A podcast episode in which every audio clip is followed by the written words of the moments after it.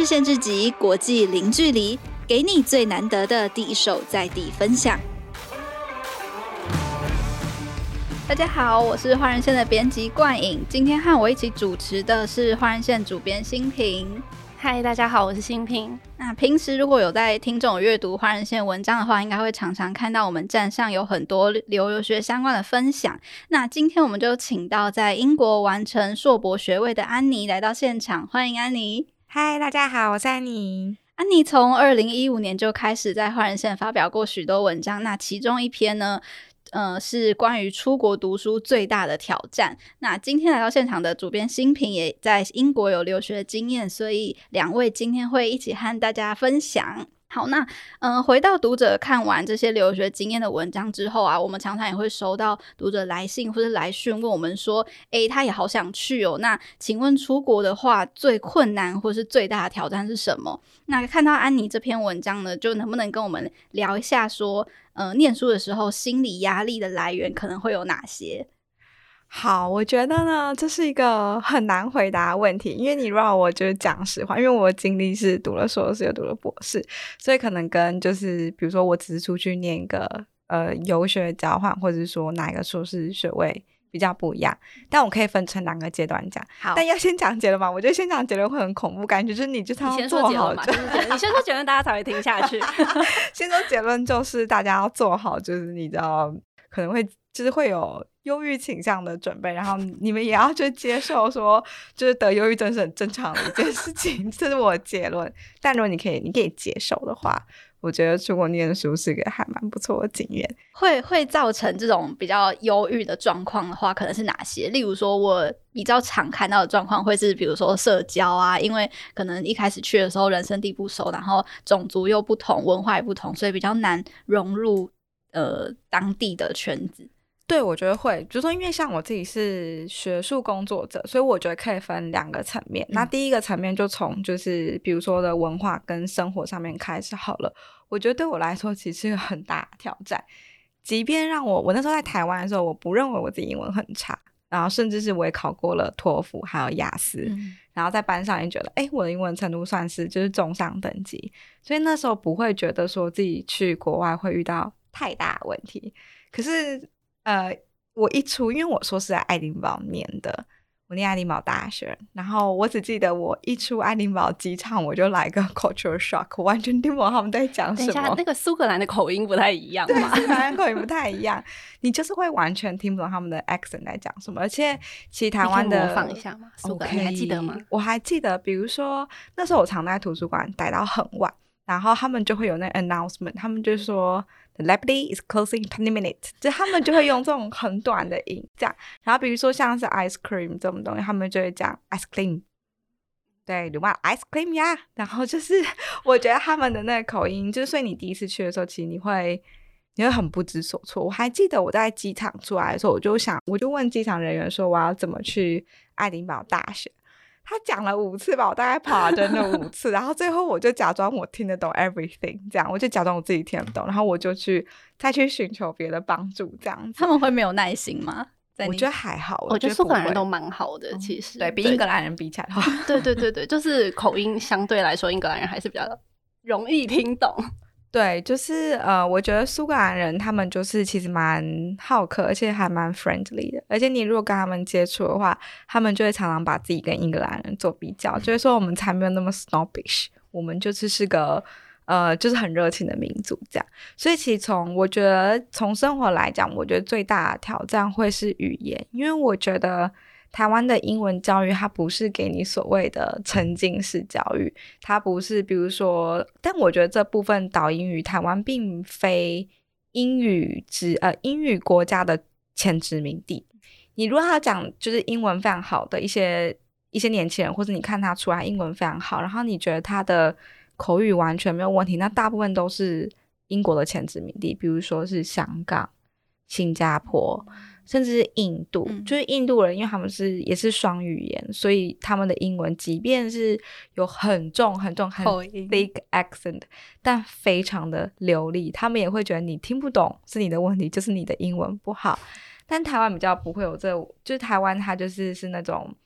呃，其实。就是大家讲所谓的填鸭式的教育，我们很注重你的写跟你的读，但我们不太注重你的听力跟你的呃你的口说。对，那在包括台湾，大部分都是所谓的美式英文 （American accent），所以一到英国的时候，你会有很多东西转换不过来。我觉得这个大家可以看作是它很小，比如说你你会觉得啊，那这算什么挑战？你在就是你多听，你可能就会理解。可是我觉得，对于一个出国人来说，那是一个第一个是自信心的打击。对，尤其对于你要准备去开始一个学位的人来说，你初步就会觉得天哪，我连他就是问我要不要一个 ice cream 我都听不懂，我是否能听懂就是课堂上的课堂上老师讲的话？再包括你有很多同学。每个同学来自不一样的地方，每个人都有不同的 accent。那如果从小在欧洲长大人，他可能就比较能够适应这种 different accents。可是从台湾过去，我自己啊，我其实花了很大时间去适应。而且当初就是我的 program 是 medieval history，就是中世纪史。那我们班人很少，我们班只有九个人而已，完全没有华人。但你如果去爱丁堡，你就知道说，爱丁堡大学其实有很大比例是华人，尤其是念商科，所以我其实没有任何人可以去寻求帮助，就是在语言上面。那好在我们班的人就是他们都对我非常好，而且因为可能是只有一个华人，然后所以他们也会尽可能去帮你。跟我讲话的时候，他们速度我可以听得出来他们会放慢。可是我觉得在生活上，其他对你心里造成压力是，你会一直觉得自己格格不入。比如说我们去 pop 的时候。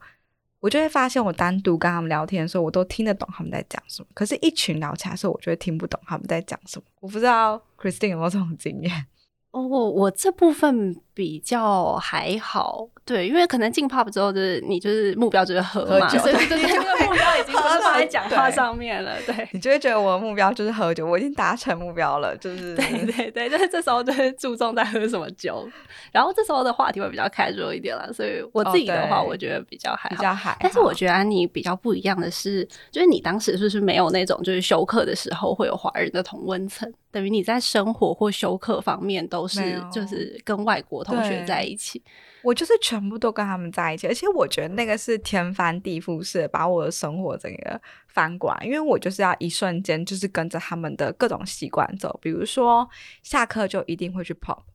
里面，就是大家呃一定会先喝一杯，所以你是天天去吗？几乎，你的酒量是这样养成的吗？对，但回来台湾就是急速的衰退，就他就进入了衰退期，就那时候就是。你就是必须要跟他们喝酒，可是对于我来说，我在台湾的时候，我下课就是习惯回家，然后可能去外面买一些东西回家的，回家要吃。但在英国不是，英国你都要自己煮嘛，所以喝完酒之后，大家就各自回去煮饭，所以你就会带着酒意，然后回家煮饭，然后吃完之后你还要念书。对，可是他对他们来说这是一个很平常的事情，可是对你来说，你觉得好像你的整个作息会要跟着他们走，那包括他们很喜欢办 party 这件事情。然后我就跟着去参加各种 party，可是他们 party 可能跟台湾的，嗯，我觉得很不一样。像以前在台湾，大家办 party 可能以吃为主吧，就是你会有很多好吃的东西，就不会这么多。但是在英国的时候，我觉得那是一个很欧美的文化，不不单是英国 party 就是酒酒酒，就是他们不太会有什么好吃的东西，然后他们都会很习惯就是。Party 可能不到两三点是不会结束的，所以当我十一点说我很想睡觉的时候，他们就说 What？他们说 It just began，就是 Party 才刚开始，你就要回家了嘛？那会不会无法适应这种生活的人就会不适合出去？其实我觉得，对，我觉得就是冠颖说到很重要一点是，其实我知道很多台湾人去了之后，因为会有同文层，或者说你已经事先有认识了很多台湾人或华人，所以你。你会选择跟你比较 close 的文化，所以你不会选择去就都是欧美人的 party，或可能去你也不会去太多次，或者你不会待太久。所以其实我很常看到，就是会有会有一些人说，诶，他好像是从国外留学回来，英国或是美国，可是后来却发现他对于当地的生活可能一无所知。但我觉得这个没有对错，就是人去那边都有不同目标。如果我的目标是我一心一意想要在最快的时间内拿到学位，那我为何一定要强迫自己去融入他们的文化？但如果你是一个我就是要出去见识世界的人，那可能学位对你来说，我只要 pass 就可以，我六十分飞过我就好。我的目标就是要。很努力的，我想要学，我想要去看跟台湾不一样的东西。那我觉得这个就对他们来说很值得。可是如果对于一个我可能，假如说我今年已经三呃三十几岁的人，然后我拿到一个 grant，我要去拿 PhD，对他来说，他一出去就是我没有要参加 party，我没有要融入他们的生活，我就是念书的话，我觉得那也没有什么不可以。可是对于刚去的硕士生来说，尤其像我们班没有华人，对我来说就是你必须要跟着他们走，然后跟着他们走的话，就是我觉得冲击蛮大的。而且我觉得对于我觉得对我来说最大的挑战是在我的能力跟自信心上面给了一个打击，然后你会一直觉得自己不够好。然后我觉得这种事情很容易发生在你可能在台湾从小到大都很优秀的人身上。你会觉得天哪，我真的是超烂的耶！我就是以从来没有想过自己会这么烂这样子，对啊。但是我觉得这个东西后来我就慢慢接受，因为我跟一个 native 聊天，然后我就说我觉得有点我很挫折，因为我觉得我讲的英文就是不够 fluent 这样子。我是说我想像你们一样 fluent。他说 That's impossible。他说你不可能跟那对。他说哦，宣言 That's impossible。他就说他就说 You can't be as fluent as native。他说因为你就不是 native 啊。但他就说但是 You can be as nearly as fluent as native。然后他就说你就放宽心。他说你日子待久了，你自然就会听得懂他们在讲什么。所以这个久其实我在英国大概快六年吧，可能到了第二年、第三年之后，我才比较有自信，说他们这种很生活对话我可以听得懂，大概七八成，没有办法百分之百懂，因为有些东西就很文化，比如说就是我们台湾人对话之间可能会用一些 PTT 的用语，对，但可能对一个外国人来说，除非他有在用 PTT，要不然他可能也听不懂在讲什么。对，而且外国聊天感觉有很多他们自己的电影梗，对，他们也很喜欢看那种 vintage 电影。那如果说有学生真的遇到这样的问题的话，他们校园内或是哪边可以寻求这些机制或者咨商？哦，这其实就是我觉得就是英国大学做的还蛮好的，他都会配，嗯，我不知道硕士是怎么样，因为我其实硕士的时候没有好好利用这个资源，基本上你都会有一个所谓的 mentor。嗯就你可以去找他们讲，他们不是你的学术上面指导教授，可是他是一个有点像是一个小 community。然后你如果遇到困难或者一些心理上的压力，你都可以写信去跟他们预约时间。这东西都是 free 的。对，是英国的博博士可以有这个，没有，就是你只要大学都可以，哦、就是学校里面会有这个机制，所以不管你是学士生、硕士生还是博士生，其实都可以利用。没有特别说就一定要博士，就你只要在大学里面念书的话，它都会有这个机制跟服务这样子。所以我觉得这是可能大家可能会比较忽略的，而且台湾人比较常会忽略自己就是情感面的需求，大家都会觉得压力我撑一下就过了。可其实我到就是英国之后，我发现其实欧美人讲欧美人有点太有点太 general 了，但至少我遇到了英国人，他们。还蛮诚实面对自己身呃心理的压力。他们，你其实一开始看你就觉得哈，你这样就要去见 mentor 了嘛？可是你会发现这东西很有效诶，就他遇到问题他就讲，他不会觉得说我的抗我就是要训练我的抗压力。对，而且那时候比如说像延期缴交论文这件事情啊，其实那时候念书时候大家压力都很大。我想 Christine 也是，对，然后。然后它会有个东西是你如果没有在期限里面交的话，你可以申请延后交。可是这东西在台湾看起来，我不知道冠颖听到什么。你在求学过程当中，如果你是那跟老师申请你要延后交的人的话，可能就会尴尬，下学期再见之类的。对。对，可是英国不是，英国就是他会有一定的时间让你申请延期，然后很多学生他是想要把论文写好，他就会去申请这个。像我们班那时候拿到 distinction 的里面就有不少是有申请延期的，所以对他们来说，我很诚实的面对自己说，在这个期限里面我做不完，那我去寻求这帮助。我觉得这是很学术上，比如说我刚刚讲的这东西是很学术，你在写论文，那心理上你就可以找人去讲这样。对，然后像我在伦大的时候，那时候我在念博士的时候，我就历经这个问题，因为那时候就觉得自己快要 break down 了，然后老师就帮我安排了各种不同的就心理咨商的课。那其实这个心理咨商的课就是学校付钱，然后老师会帮你申请，因为他们是请专业的咨商师来，他们学校会有一个是学校体制内的，然后当学校帮你伦敦大学啦。他评估之后，他觉得你需要一个更专业的人来帮助你的时候，他们就会有一笔基金，就是一笔 grant 补助金，可以去请这些更专业的心理治疗师来跟你做一对一的心理辅导。那你那时候是遇到什么样的问题，或是从什么时候开始意识到说，我好像应该要？找寻向外寻求帮助哦，这是就是当你意识到自己再开心不起来的时候，还有你压力非常大。我记得我那时候最后一年在读博士的时候，我觉得那是一个很，我觉得可能因为我从小到大都会觉得我一定可以拿到这个东西，比如说我不可能不毕业，我学士毕业出去念硕士，我硕士论文、硕士学位也是连滚带爬拿到了，博士论文、博士论文那时候大概写到最后的时候会很恐慌。因为你的人生其实没有其他工作，你就会觉得我的人生都赌注都压在博士论文上面。假如，而且英国特别可怕的是，英国的博士有点像师徒制，他很像放山鸡，就是老师不会指导你，你所有东西都要自己来，自己研究，所以对，所以他最后很有可能，我必须说，我认识人里面大概有将近五成人，他是不会过那个 PhD。最后一关，那我认识里面包括本地英国学生，跟包括可能就台湾朋友，他是不会过。那有时候他不是学生问题，有时候是老师的问题，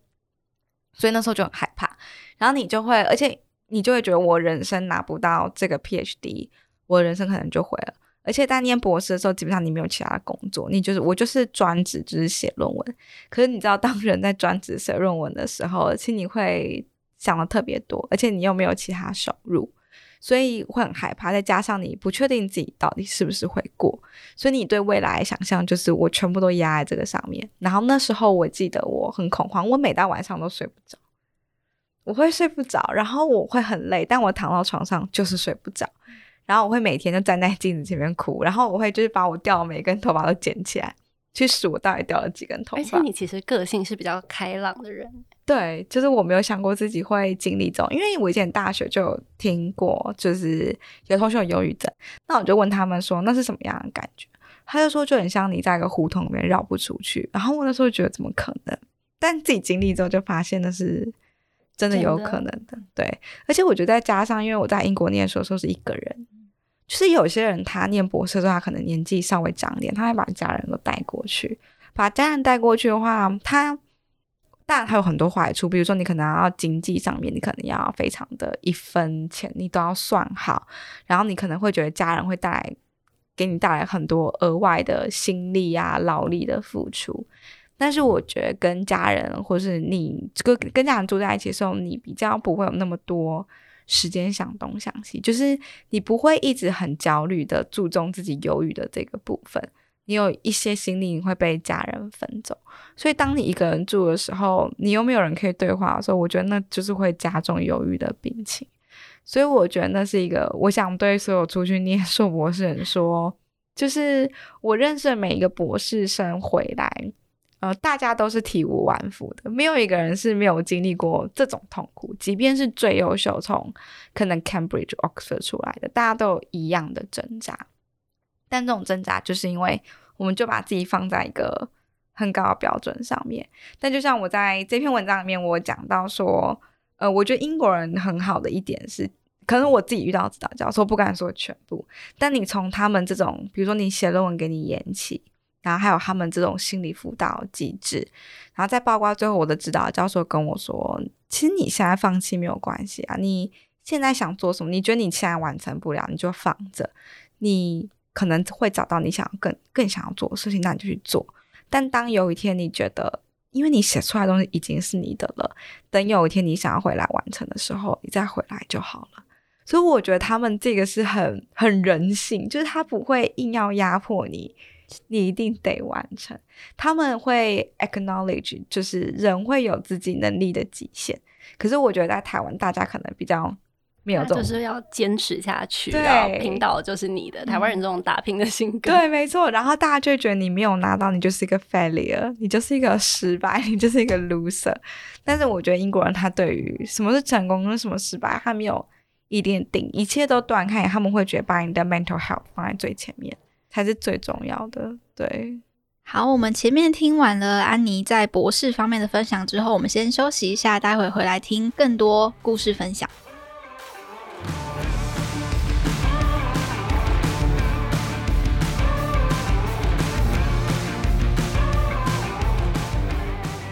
好，欢迎回到节目。接下来我们邀请新平和我们分享，在英国念硕士时有没有也遇过类似的经验。对，我想要透过硕士的经验来稍微平衡报道一下，因为我怕刚刚我们先讲出结论之后，读者会被吓到，我们听众会被吓到，会觉得说是不是如果出去关掉 Podcast，对，就觉得说如果出去就会得忧郁症，我到底为什么要出去这样折磨自己？我觉得可能说一个比较中性的说法是会有容易有忧郁倾向，不一定是忧郁症。对，对，那就是更重要的其实是因为其实留学还是一个非常珍贵的经历。我相信如果重来一次的话，安妮应该也不后悔这个决定。我应该还会再一样的选择这个。你说一样继续一样念六年吗？嗯，对，就是硕博加起来一样。嗯，对，对，对，所以就是其实这还是一个很珍贵的经历。所以其实我觉得更重要的是怎么去面对自己的情绪，然后我觉得真的去面对它或克服它，就算你是中途放弃，但就是走过这个过程之后，应该还是可以成为一个更强大的自己。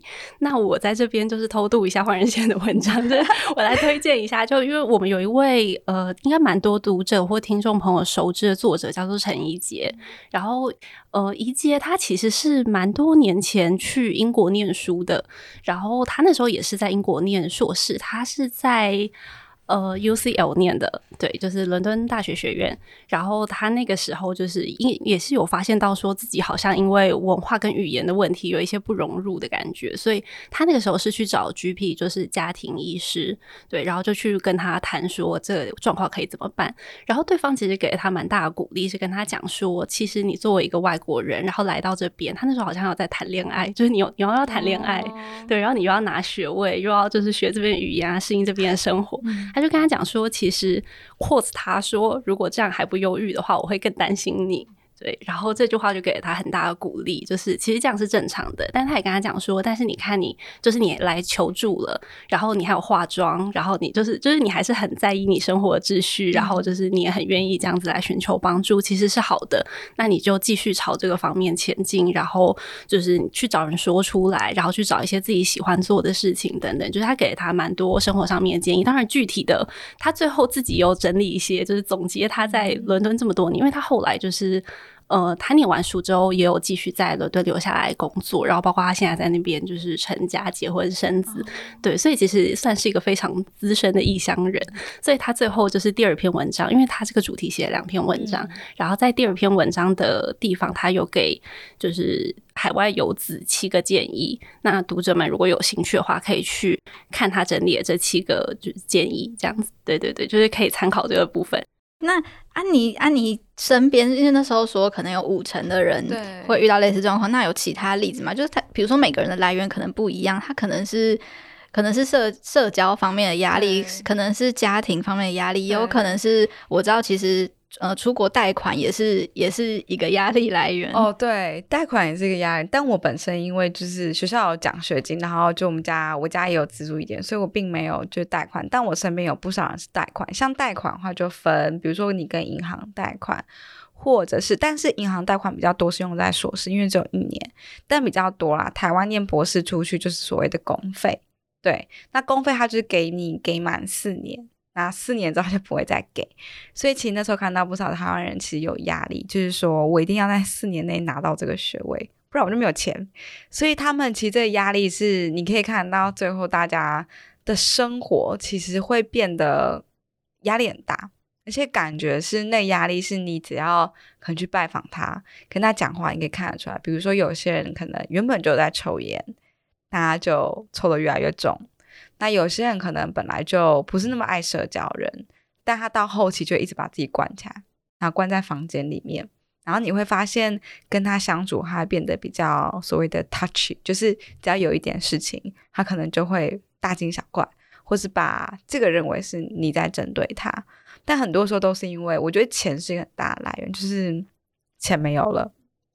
国家不能再补助你了，我要马上拿到这个学位。所以我觉得，嗯、呃，如果要出国的话，的确钱是一个很大的考量。但这又回到我刚刚所讲的，就是当你发现自己不行了，比如说，我觉得我没有办法在国家可以给我钱的时候完成这个论文，你就要赶快求助。因为我遇到例子是他觉得自己写不完，所以他就是有跟老师求助。那他的奖学金其实不是不是来自于台湾，是来自于就英国那边。那英国那边就是有写了一个 report，那根据他的 mental health，所以就是先暂停，先让他回台湾，然后就是奖学金先停一阵子。那回去之后，这个奖学金再重复，就是再重新开始，等于是说他人，当他人 physically 在那边的时候，奖学金再过来。所以，他并不是说一个完全没有办法改变，可能跟时间赛跑的一个压力，而是端看你自己怎么看。你如果提出了一个，你如果求救了，就会被听到。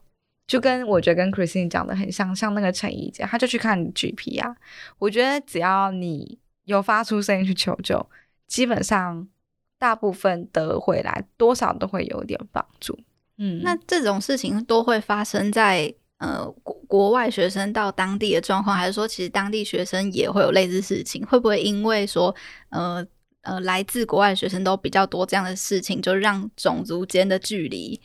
哦，越来越多。对，我觉得这种事情发生在国际学生的状况上面比较多，当地也会有。可是当地你会知道，他本身就是母语人士，所以他能够寻求资源会更多。的确，我有很多朋友，他们就是当地啦，就是 native 的 English people，他们在念大学的时候可能是 student loan。可是你要知道，国际学生的学费是当地学生的三倍。也就是说，我念整个博士，我假如是一万二英镑好了，一年一万二。当地学生只要多少？四千呢？那你这样子，我我要你就比较下，我还四千万，跟我还一万二英镑，哪一个比较容易？嗯，就是他那压力其实不同，当地学生也会有的压力。可是毕竟他是在这个国家里面，他要跟什么机构借钱，或是跟亲戚，或者说他想办法还清，都是。比较可以达成的，我不能说当地学生没有这压力，或者说有些当地学生他就会知道我没有钱去念这个硕士学位或者是博士学位，所以他就会直接放弃，他就不会去念。可是台湾学生有台湾游子过去，常常会是在一种。大部分人过去都不是百分之百了解那边的状况，而且大部分人过去，你就是会想得很完美啊，你就会想说我的钱要怎么用，我的钱这四年内怎么花。可是生命中会有很多你可能预料不到的状况，可能被偷了，他可能就是你会有其他额外的花费，导致于你可能没有办法在一定的时间之内，然后有这个钱去把它花完，那你可能需要延长或什么之类。所以我觉得。国际学生在这方面的压力是真的比较大，这就回到之前 lockdown 的时候，不是很多国际学生就在抗议吗？我缴了三倍的学费，可是都没有在上课，对，或者是上线上课，感觉差很多，但是学费还是一样。对，那这时候是不是我们是不是要给我打个折？我是不是要跟本地学生收一样的？对啊，所以我觉得，可是因为学费所谓所谓造成种族的隔阂，我觉得没有上纲到那个地步，反而应该说是说。我们国际身为国际学生会知道自己的劣势，所以我很想让就是所有就你可能要出去读的学生应该要知道说很多事情 natives 做起来看起来很容易，但是我觉得那个是无可避免的，就跟很多来台湾念书人一样，他可能会你会看到很多他钱花完就回去自己的国家，可是你台湾本地学生你可能就不会有这个困扰，所以在出国之前，我觉得可能就要做好这个心理准备，是你可能会遇到一些。当地人不会遇到的困扰，然后当地人可能也帮不了你的事情。嗯，那可能在出国前的时候想的只有说，呃，我能不能应付这些课业？但是可能想象不到说，哦，我还要呃斤斤计较一下我的钱啊，或者是会不会融入不了？因为其实还是有很多分享是说他们的社交状况很好，但是这个情况可能会随着地区学校还有。科系可能也会，对，我觉得科系应该差很多吧，因为像刚我提到说，我在历史系里面，可能因为因为其实呃不可讳言的华人多的地方，有时候人家会有些外国人他会不是那么喜欢，因为其实华人很像都很也很喜欢集体行动。就 就是 like a pack，很像是亚洲人比较容易，亚洲人比较容易集体行动。那有些呃欧美人他会觉得资源都被你们拿走了，对，所以可能对你有敌意。所以你可能，即便你想要融入他们，他们可能也不是那么的 welcoming 这样。但因为我自己比较幸运，是我们班没有亚洲人，所以他们可能看我很孤单。就他们你是不止没有华人，还没有亚洲人吗？对，我还没有亚洲人，所东亚。对，你如果不把文化比较相近，对对对，嗯、然后就会觉得说，他们就觉得我很像 走失的小狗之类的，所以 就会特别的照顾你。但我觉得，呃，要融入当地的社交生活，其实。没有那么简单，也没有这么难。有时候你敞开了心胸，但是对方就是不肯敞开心胸，说就是你再怎么努力也没有用。但是他也不是说一定达不成。我觉得其实这个很机遇，所以我觉得其实在国外社交这一部分，我觉得我能够给的建议就是，sure，你当然去，你就是可能要 enjoy 那边的文化。我觉得你可以有找到机会，或是就是现在有很多那种 meet up 的那个 app。像伦敦之前就有一场 meet up 是在 Trafalgar Square，就是特特拉法加广场前面的，就是呃 pillow war，就是打枕头大战。然后那边都是不认识的人嘛，所以你就可以去参加。有时候你在职场跟课业上，你可能没有办法交到知心的好朋友，但是你可以往。外面走，比如说像那种伦敦的 meetup，你可以遇到很多不一样的人。哎，小心不要被骗啦。对，所以就是我觉得你可以尽可能去打开你的社交，但是当你发现怎么样都不是那么容易的时候，我觉得也不要太怪自己，因为我觉得这种时候很多时候不会是你本身单方面的问题。对，新平那时候就是以硕士的阶段的话，会不会身边有很多嗯华人、亚洲人的圈子，然后就比较不容易接触到当地？当地圈子，嗯，其实我觉得还好。我们班有中国人，对，有几个中国人，不算是非常多，但就是有。然后跟他们也还不错，就是可能过年的时候会一起去过年，嗯、然后可能会煮火锅啊，对对对，然后会去，对对对，会去那种唐人街，就是不懂火锅，对对对 对，会去就是会去煮一些，就是你们可能才就是能够共同欣赏的料理，对对对，这部分是会，但是我也不会觉得接触不到别的圈子的原因是我的宿舍里面，就是是因为是跟几个同学合住，然后他们全部都是来自不同国家的人。就我记得那时候有巴基斯坦人，然后也有波兰人，对，所以就是其实，在生活里面，就一回到家，你可以看到大家在煮不同的料理，然后大家可能就是哦，因为而且大家也念不同科系，对，所以就是其实，在文化上面或学术上面，还是有蛮多交流跟对话的空间的。我觉得这是蛮幸运的地方。但我觉得，就像安妮讲的，就是。这个东西真的很看机运，嗯、所以就对，这就是有点强求不来吧，就是对。对，不一定是说你不努力，但我也觉得大家可以保持一个开放的心态，因为我觉得如果你很积极想要去认识人，或者是你愿意放开心胸给对。方这个机会的话，其实我觉得也许就是多少问题，就是你不一定会交到很多朋友，但是我觉得一两个知心朋友可能还是有的。然后我想到安妮之前跟我讲说，你跟你硕士的同学，就因为才九个人嘛，然后你们就是感情很好，对我们感。对对对，然后你还去参加他们的婚礼，哦，对，对，就是我们感情是因为才九个人，所以而且因为我们又是念 medieval history，就是在所谓的历史系里面是所谓的小众，所以大家感情就是比较好。然后我二零一九年就是在就二零二零大爆发之前，呃，我飞回了爱丁堡参加了以前硕士班同学的婚礼，然后那一场婚礼是大家都从世界各地飞回去参加，然后就真的觉得。还好那时候有交到很好的朋友，而且因为就像就是 Christine 讲的，我有一个非常非常好在硕士交到了美国人朋友，我们现在每个月都会 Skype 一次。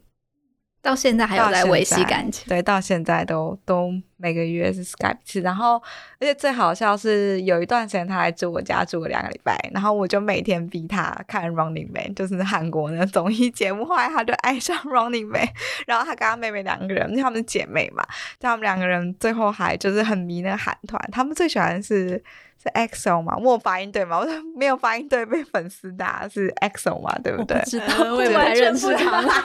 你问错人。就 EXO 就是呃，好像有看过这个的一个就是非常有名的男团，他们还为了他们就是他们俩后来到韩国教英文。对，所以你不知道你的朋友会不会改变你的一生这样子。我觉得各种文化交流是非常，我觉得是很值得的，因为你不晓得。他会不会帮你打开另外一个你可能以前从来没有看过的道路？对，所以其实就是呃有心理的准备之后，然后出国就是遇到问题的，那就是寻求帮助。对，我觉得是问呢、欸，因为有很多亚洲人会不敢问，而且他们会觉得问了感觉自己很笨，可能也不知道别人可以怎么帮他们。对，可是我觉得大家就是 Don't be afraid，大家会不好意思问。对，对啊，像我之前有一次去那个。呃，文藻文藻之演讲，然后因为都是全英文演讲，因为文藻大学很多外籍生，然后里面就有女生跟我讲，就她说，Taiwanese are not trained to be vocal，就是台湾人他本身就不是教育过程当中大家就不鼓励你很 vocal，就是表达自己的意见，所以、哦、会被同学觉得你很爱现，对，要不然就是干嘛拖下课时间，我要下课，对，然后还或者是说大家觉得你问问题笨。可是，其实我去文藻，我感受到那个 pattern 很奇怪。我讲完了，先发问的一定是外籍生，然后本国生才会跟上，好怪的 pattern。但是，但是那已经变成一种 norm 了，就是这好像是大家心照不宣的一个，对啊。所以我觉得问，因为你不这么讲哈，你不问就没有机会，但你有问还是有机会。对对。所以其实每个人他离开熟悉的环境，不管是在求学或是工作，都可能会面临不同的压力。那今天非常谢谢安妮的分享。如果有问题的话，谢谢可以呃透过换日线作者通信的这个表单填写，我们到时候也会放在下面的资讯栏。那编辑部会定期将问题转给换日线的专栏作者，那作者会根据可以回复的问题在专栏内回复。啊，也谢谢，今天也谢谢新平，谢谢冠莹，谢谢安妮，谢谢 Christy，谢谢冠莹，也谢谢大家今天的收听。如果你有任何想要听的主题，都欢迎留言告诉我们。那我们下次再见，谢谢大家，谢谢。